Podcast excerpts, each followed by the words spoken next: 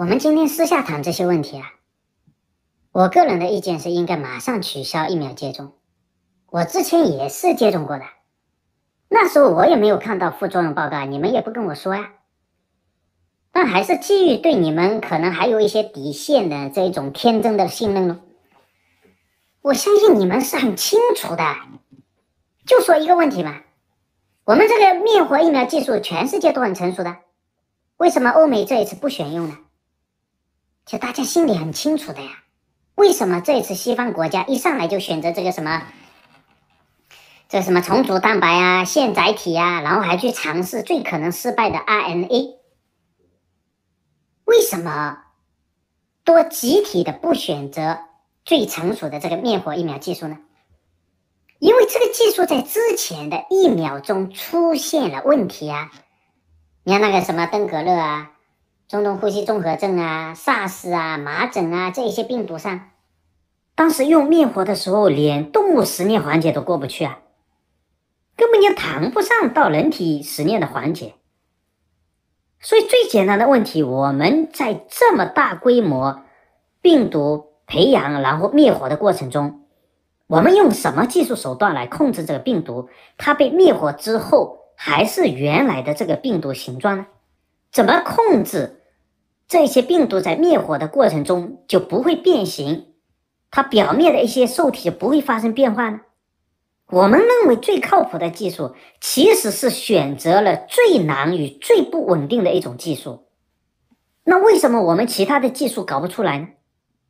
因为很现实，我们的科研实力水平达不到呀。我们为什么就不能正视我们自己的科研水平问题呢？我们搞生物医药的这些人。有几个是在欧美的药厂里面担任过，真正担任过他们的 manager 呢？这很多几个，你看都是在美国读了几年书啊。就那姓吴的也一样嘛，不就是在美国读了几年书而已嘛？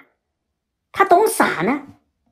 然后那几个回来在那里搞这个什么，现在这几种创新的这个疫苗技术的那几个企业名字我就不点了，我心里都很清楚的嘛。他们无非就是在一些药厂里面混了几年基础的研究工作嘛。那么美国的药厂，它的管理分工又那么细化，这些人能学到什么呢？那大家我们都在欧美这一些体系里面多混过，是不是？我也经常在美国各大名校啊和一些实验室晃来晃去，也接触不少的中国留学生啊。这些人，尤其是这些能进入美国名校读博的。多是人精中的人精嘛，他们在想什么呢？多是想着怎么样包装自己，然后回国能不能拿政府补贴或者一些创业的资金？这些人爱国吗？这些人是对科研有情怀吗？他们的骨子里多是一个精致的利己主义者。这些人都拿着美国的绿卡，然后打着爱国的旗号回国创业。那赚完钱之后呢？你看这些人是不是会留在国内？什么 mRNA 这个疫苗的研发，就是个笑话。当然，如果接下来这些搞出来，我看你们自己敢不敢打？哎，你们都不敢打的吗？是不是？哎，这个话题扯远了，我们还是回到核心的问题上来。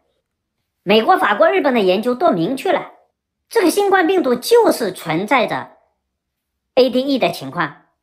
而且现在出现疫苗接种后的疫苗逃逸现象越严越来越严重了，那说明这个 ADE 的现象是越来越严重了。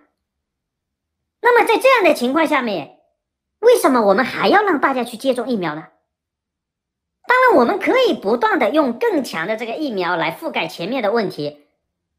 问题是，如果覆盖不住的话呢？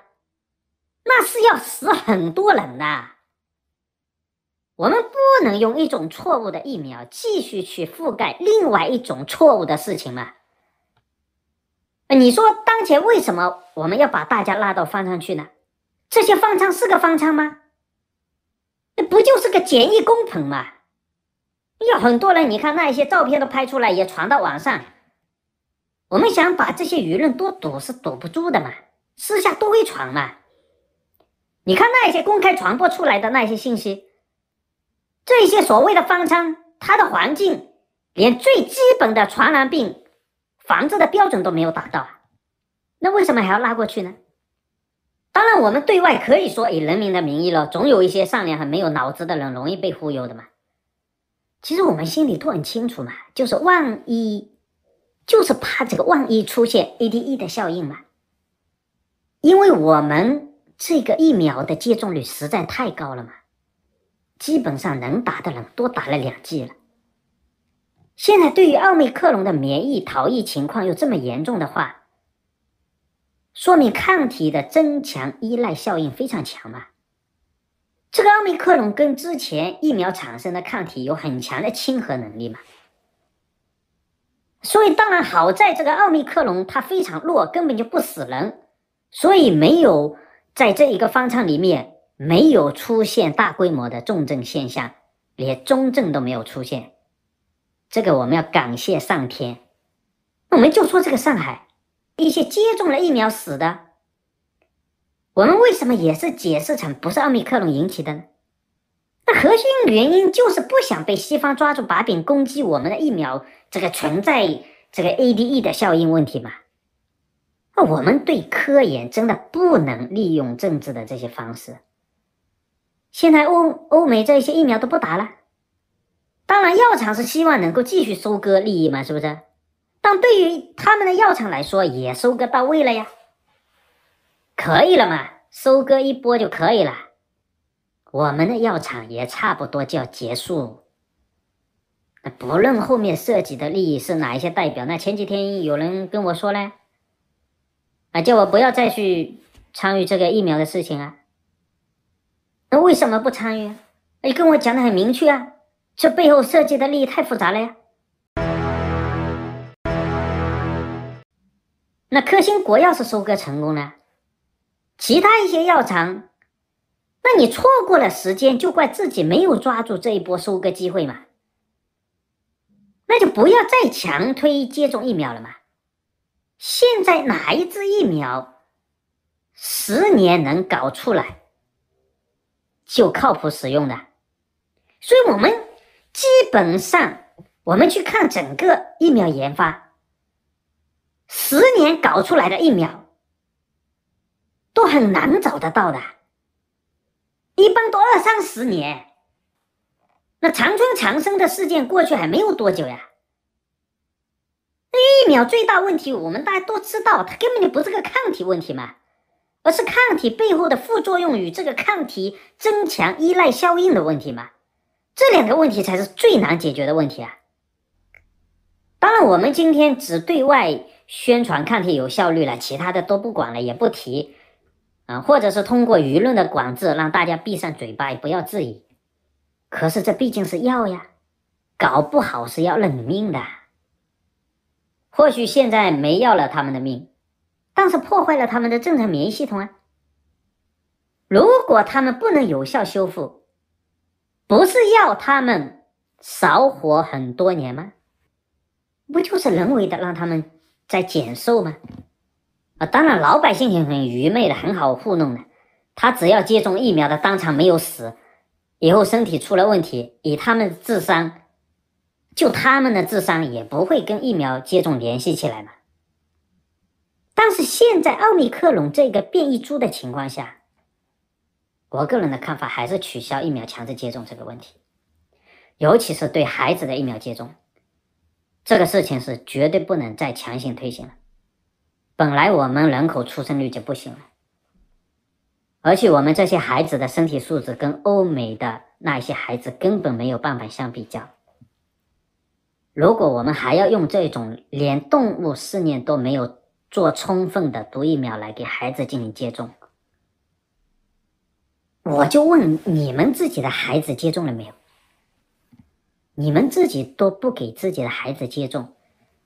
随便去开一些证明，说自己接种了，或者开个证明说不适合接种。那么老百姓的孩子他不是孩子吗？我们可以不放开管制，但是我们不应该继续接种疫苗。这样下去，如果万一病毒朝着毒性更强的方向演变的时候呢？那到时候就不是今天的方舱能解决的事情了。我们要感谢当前这个病毒演变成了一个废物，比感冒还轻。当然，我们通过这个媒体啊，然后这个倒腾糊弄那一些什么后遗症啊，也确实让很多老百姓相信了啊，这个也是很成功了。那我们看这些瞎接种疫苗的人感染了之后，你看我们也没有看到他们出什么事情吗？那如果病毒朝着毒性强的方向突变一下呢？到时候就真要死很多人了。到时候我们的方舱怎么救治呢？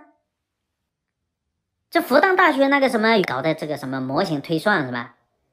什么说这个什么放开要死一百一百多少万人啊？一百五十万还是一百三多万人？我忘了。这就是个胡扯嘛！当前如果我们放开，会死这么多吗？当然有一些死亡是不可避免的，因为它跟这个病毒叫偶发性的嘛。那感冒、流感也是要死人的嘛。那多重疾病的老年人，他自然。遇到这一个有可能就是会死亡，那我们做好正确的科学的引导不就可以了吗？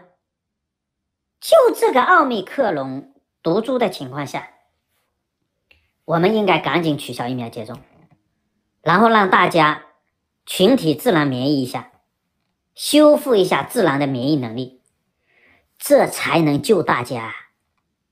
当然，我们一定要把这个事情复复杂化，然后去愚弄大家。那这就没办法了。那当下不论之前接种的这些疫苗存在着多么严重的 ADE 现象，其实只要自体免疫系统相对还可以的人，他都是能自我修复的。咱们就看看方舱里的情况吗？这些人不都能扛过去的吗？如果我们的疫苗再这样强行的接种下去，那么错过这次机会之后，就真的不知道下一步会怎么样了。当然，除非我们下决心要主动的跟这个世界脱钩了。现在美国都还没有真正动手，我们就借用疫情之名把自自己把自己搞死了。那不信大家看看，我们就现在开始，譬如说解封的话。那个自杀率统计一下，肯定比之前不知道高多少。接下来会持续攀升的。为什么？经济不行了呀，底层老百姓是没有收入，他真的是活不下去的。而且再这样下去，可能毁的就不是一代人的问题了。如果这些孩子不断的接种疫苗之后，那如果他们的身体免疫系统，受到了不可逆转的伤害，我们有思考过后果吗？我们不要去谈这个疫苗，现实一点说，我们当前的生物制药，我们今天这些常规的西药，就那些简单的分子药物，大部分都还是仿制的，谈什么疫苗短时间研发出来？科学的事情，我们真的要科学对待。这样下去，真的，我我也一直很想，哎，有时候也想说脏话，当然这这不能再说了。